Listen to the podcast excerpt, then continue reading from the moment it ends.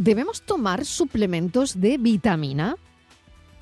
Nos contesta Antonio Serrano Guirado, dietista, nutricionista y tecnólogo de alimentos.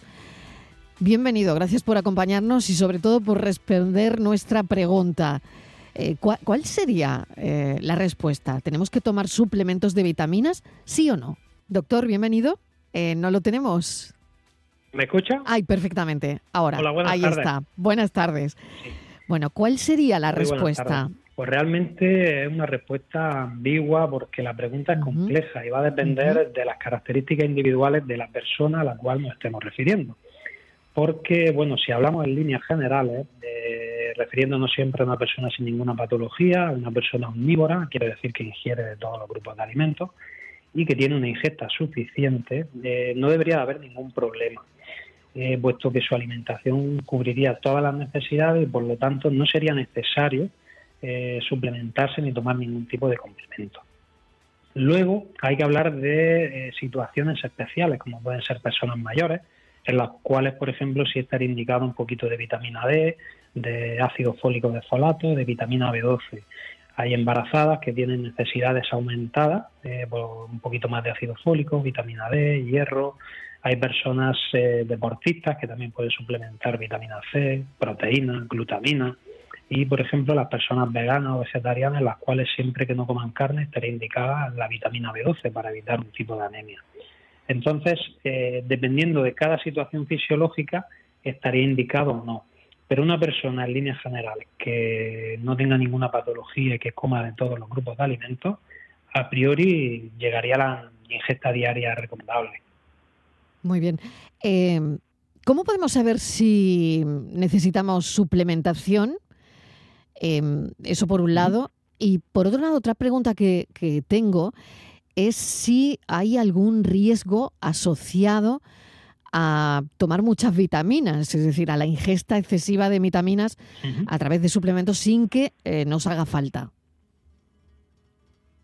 Correcto, pues si quieres empiezo contestándote a esa última. Venga. Unas palabras de Paracelso, ¿no? que es el padre de la toxicología. Qué bien y que dijo una frase muy muy chula que es que el veneno lo hace la dosis realmente y eso es cierto, ¿no? O sea, hasta el agua en cantidades fuera de lo normal o en cantidades muy muy grandes te puede matar.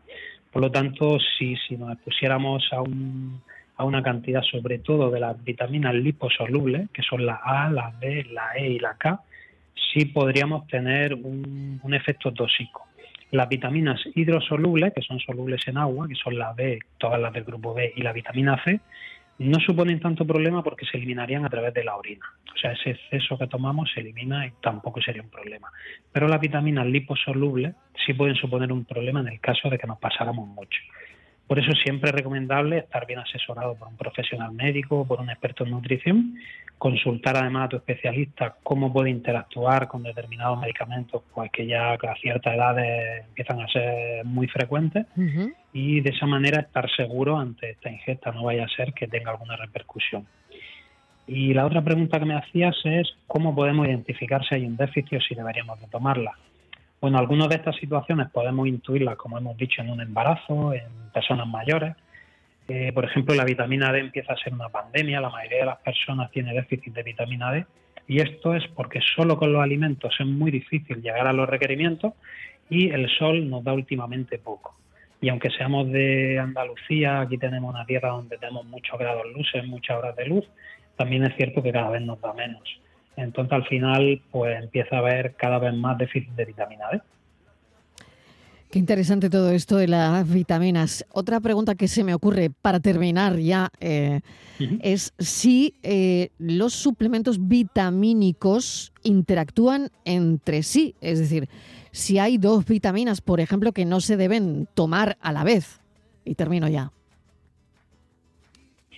No, a priori el tema de las vitaminas va a ser más complejo, pero sí hay algunos otros nutrientes que son competidores que afectaría que uno no deja que se absorba bien el otro, compiten y al final, por ejemplo, cuando tú juntas hierro y calcio, casi siempre se absorbe el calcio y el hierro sale perjudicado, por ejemplo. Entonces la biodisponibilidad va a variar de cuáles sean los que estén en esa ecuación. En el tema vitamínico no suele ser un problema. Pues muchísimas gracias por contestar a nuestras preguntas. Gracias, un saludo. A vosotros. Llegamos casi casi a las 7 de la tarde. Gracias por estar ahí, a todos los oyentes que nos acompañan hasta esta hora. Y como siempre, mañana volveremos a contarles la vida a partir de las 4. Mucha salud. Adiós. Me equivoqué casi toda la vez. Costó trabajo encontrar el camino.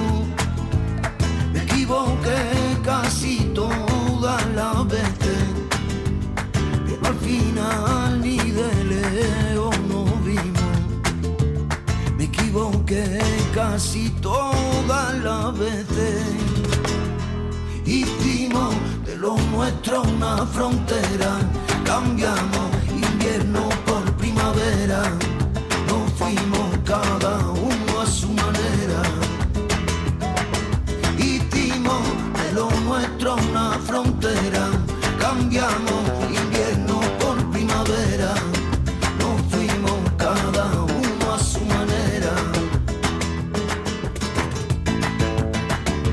Lady Lady